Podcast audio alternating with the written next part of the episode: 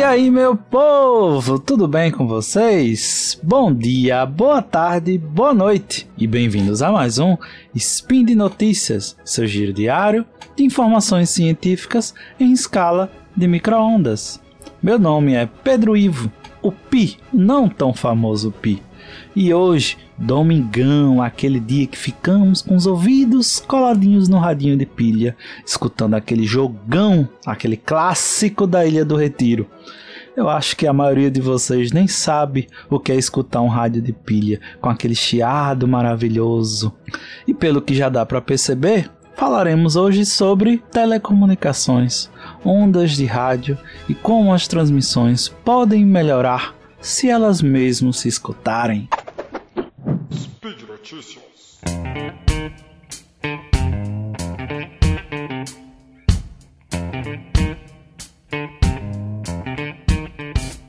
Quando você está usando uma rede Wi-Fi em casa e você inocentemente acha que vai estar coberto dentro de qualquer lugar na sua casa, você é felizão, na hora de dormir, tá sem sono, pega o celular, não pega o celular na hora de dormir, mas você pegou, você é teimoso. E aí você fica procurando alguma coisa para ver na internet aquele vídeo do YouTube tá travando, aquela página que você estava lendo não quer mais recarregar, o Twitter não mostra as atualizações e você não consegue saber o que estava acontecendo no BBB. O que foi que aconteceu?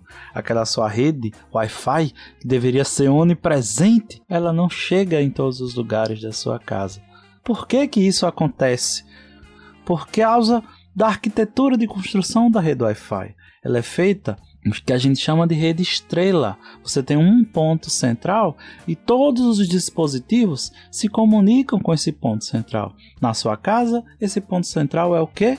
O seu roteador. E todos os pontos da sua casa que necessitam de Wi-Fi precisam se conectar ao seu roteador. E aí as paredes, se tornam obstáculos para a antena. A antena ela vai, ela vai irradiar em todas as direções, ela vai ser omnidirecional. Mas as paredes, coisas que ficam no meio do caminho, sempre vão atrapalhar a chegada desse sinal. E como é que a gente pode melhorar isso? Hoje em dia, acho que alguns de vocês já conhecem o que a gente chama de rede mesh, que é o que é uma aprimoração, né? um melhoramento das redes estrela. Uma rede mesh são nós que se comunicam entre si. Então, você vai ter um roteador. Agora você, ah, no meu quarto não está chegando tão bem. Aí no meio do caminho você coloca um nó mesh lá. E o que é que esse nó vai pegar? Ele vai receber o sinal e vai retransmitir. E aí, sua rede ela vai aumentar cada vez mais. Cada ponto que você precisa colocar na sua casa, cada lugar que você não consegue ter internet boa naquele local, você coloca um dispositivo mesh e aí a sua rede vai se expandir. E vai se expandir quantas vezes você quiser, dependendo do do, da qualidade do material que você está utilizando, certo? Entenderam essa parte, né? Mas nem tudo são flores, como diz a música. Existem problemas também nas redes mesh. O principal deles é que a malha interfere em si mesma. Como assim? Preste atenção.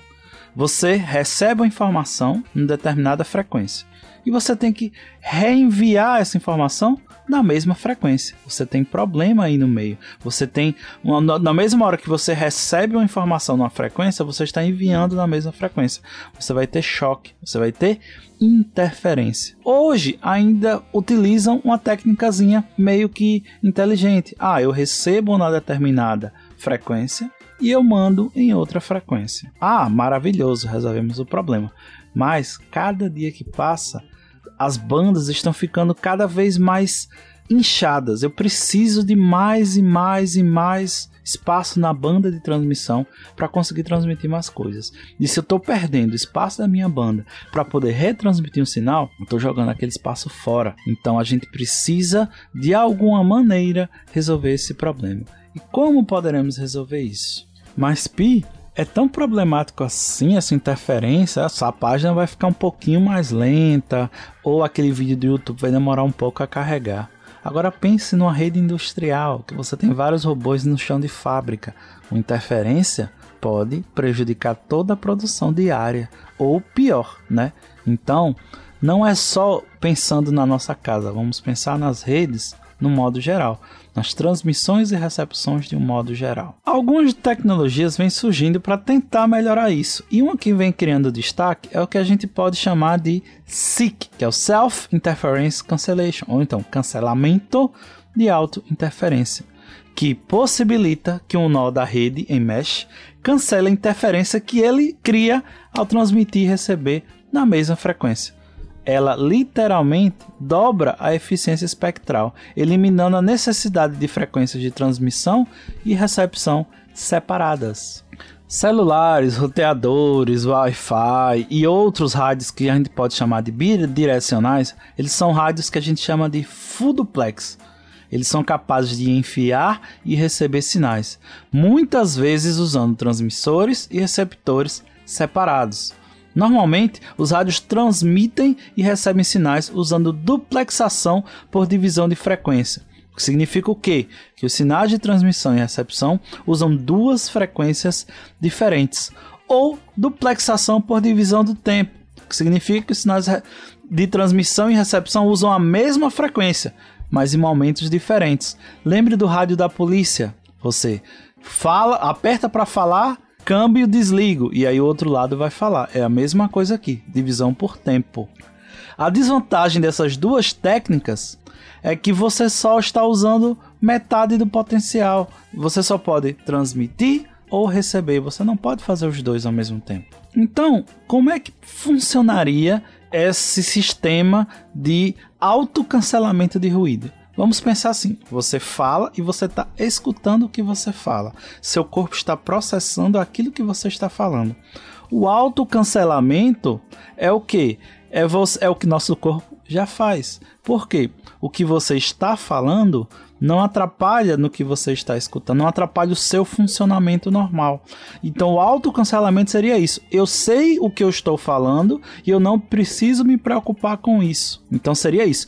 O rádio ele vai transmitir informação. Ah, eu sei que eu estou transmitindo essa informação. Então, na minha recepção, eu não vou, vou filtrar, vou retirar toda essa parte e vou prestar mais atenção naquilo que eu estou recebendo, diferente do que eu estou enviando. Claro que na prática é um pouco mais complicado que isso. Por quê? Porque o rádio, aquele sinal que é transmitido, ele não é exatamente aquilo que você está pensando. Eu quero transmitir um A. Esse A ele vai passar por todo um circuito digital, uma conversão para um circuito analógico para poder ser transmitido. E nesse meio tempo existem interferências, um ruído branco, uma interferência dos transistores que não são totalmente lineares, da própria antena de transmissão. Tudo isso vai interferir no sinal. Então você não sabe exatamente qual é o sinal que está sendo transmitido. Você sabe qual é a informação. O sinal perfeito você não sabe. E vai variar, obviamente, de um transmissor para o outro. Por quê? porque existem pequenas diferenças de fabricação entre os componentes e você também vai ter essa diferença na hora da transmissão. Além de que existem diferenças de potência, de magnitude no sinal, porque o sinal que você está transmitindo é muito maior daquele que você está recebendo, porque você a potência toda está na sua ponta. Você está transmitindo. Muitas vezes você está recebendo sinal, ele está muito, mas muito menor daquele que você está enviando. E isso também atrapalha na hora de você identificar isso. É como se você estivesse tentando ouvir uma pessoa que está a 50 metros de você sussurrando. Você precisa de uma concentração extrema para isso. Se você estiver falando, você não vai conseguir escutar. E se parasse só por aí, seria maravilhoso. Mas ainda assim, existem outros e outros problemas, porque o sinal que você está recebendo, ele não está sendo exatamente aquele que o rádio enviou, porque ele passa por árvores, paredes, edifícios e qualquer outra coisa próxima do rádio, inclusive outros rádios. E aí torna muito mais complicado você conseguir pegar esse sinal, retransmitir ele exatamente do jeito que você recebeu e ainda assim conseguir cancelar. Mas por que, que eu estou falando tudo isso? Um sinal enviado, um sinal recebido, cancelar o sinal que eu recebi para enviar novamente? Como assim? Como é que eu cancelo um, um, sinal? É só colocar um sinal inverso àquele, de fase inversa àquela que você recebeu. Na eletrônica, nas transmissões, a gente trabalha assim. Se você quer cancelar um ruído, o jeito mais fácil, ou você filtra ele, você bota uma, um filtro que filtre totalmente aquilo, ou você cancela colocando o sinal totalmente invertido. Ou seja, se seu vizinho estiver tocando um som bem alto que você não queira escutar na sua casa, é só você criar um sistema que escute o sinal que ele está enviando, a música que ele está enviando, inverta aquela música e jogue de volta para ele. O sinal vai ser cancelado e você não vai precisar escutar mais nada. Dentre várias técnicas utilizadas, eu vou mostrar uma delas, tentar explicar da maneira simples para vocês. Essa, ela tem três camadas e ela tem 110 decibéis de cancelamento que comparado ao normal, que é de 20 a 25, você tem uma, uma melhoria muito significativa. A primeira etapa, ela é ainda no domínio analógico, a nível de radiofrequência um componente do SIC, né, do sistema, ele faz uma amostragem do sinal de transmissão antes que ele alcance a antena. Então, você vai ter a antena, antes dessa antena, você vai ter um pequeno sistemazinho que também tem uma antena, mas é menor, que ele vai receber esse sinal. Mas ele é menor, então o nível de interferência dele vai ser menor. As coisas, os misturadores de sinal, amplificadores que tem no receptor grande, não vai ter nesse pequeno. Então, vai ter um sinal com um pouco menos de, de ruído. Então ele pode pegar esse sinal e já inverter ele, você já tem um pequeno cancelamento. A próxima, próxima etapa também é no domínio analógico, que ele cancela os sinais de transmissão no nível de frequência intermediária.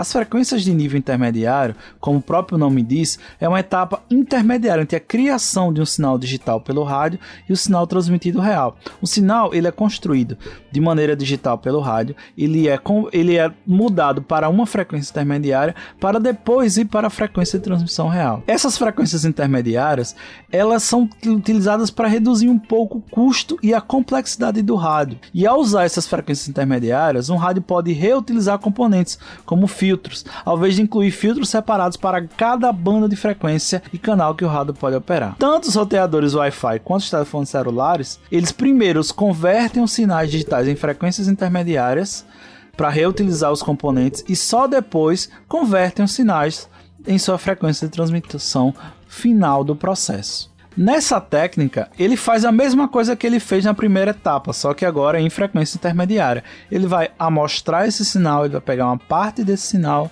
e vai usar ele, vai converter, vai aumentar a frequência para depois cancelar, inversa, jogar ela inversa para poder fazer esse cancelamento. Até agora você tem um sinal que ele vem antes do sistema de recepção, tem um sinal que é na frequência intermediária e a terceira parte ele pega o sinal após o sinal ter sido recebido e convertido para digital. Um algoritmo vai comparar esse sinal com os outros dois, vai observar as diferenças, que essas diferenças estão aonde? Justamente nos componentes da recepção. E ele vai fazer uma junção e vai jogar esse sinal para fazer esse cancelamento na saída nenhuma dessas etapas ela vai ser 100% eficaz, mas as três em conjunto podem atingir um nível de cancelamento suficiente para remover o sinal de transmissão e permitir a recepção de outros sinais razoavelmente fortes na mesma frequência. E além temos agora a chegada do 5G. E o 5G vai utilizar demais esses tipos de cancelamento. Porque diferente das gerações de celulares anteriores, Agora você vai ter pequenas células em miniatura. São aquelas torres de celular antigamente que a gente via, que hoje a gente não vê mais, que cada vez mais estão diminuindo. Dessa vez vão ser cada vez menores, entre 100 e 200 metros de distância entre si. Elas precisam dessas pequenas células porque o 5G está usando frequências mais altas. Cada quanto maior a frequência, menor a capacidade de distanciamento de transmissão. Então você vai precisar de cada de muitos e muitos pontos e todos esses pontos vão ter que ser interligados. Vão ter que ser feita uma rede mesh para você conseguir comunicar todo mundo tranquilamente nesse sistema. E vai ser muito importante que essas tecnologias sejam desenvolvidas adequadamente para que o 5G possa atingir a sua máxima capacidade. Outros tempos outros dias, outros spins, a gente pode falar do 5G. Ainda é uma briga muito grande no Brasil, nos Estados Unidos, na China, na Europa sobre 5G. E qualquer dia a gente vem falar sobre eles aqui também. E por hoje é só. Espero que vocês tenham gostado dessa visão sobre bem resumida sobre telecomunicações. Podemos falar mais sobre isso no futuro, se vocês quiserem. Todos os links comentados estão no post. Deixe lá também seu comentário, elogio, crítica e xingamento esporádico Lembra ainda que esse podcast só é possível acontecer por conta do seu, do meu e o do nosso apoio no patronato do SciCast, tanto no Patreon, PicPay e Padrim. Um grande abraço, uma ótima semana para todos. Se puder, fique em casa. Estamos numa parte bem complicada dessa pandemia. E até amanhã.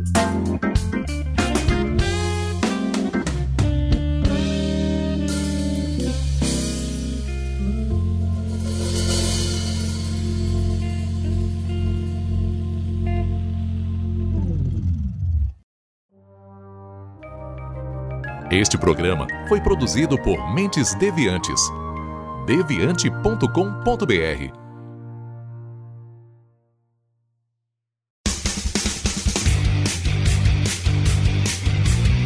Cortes, edição de podcast.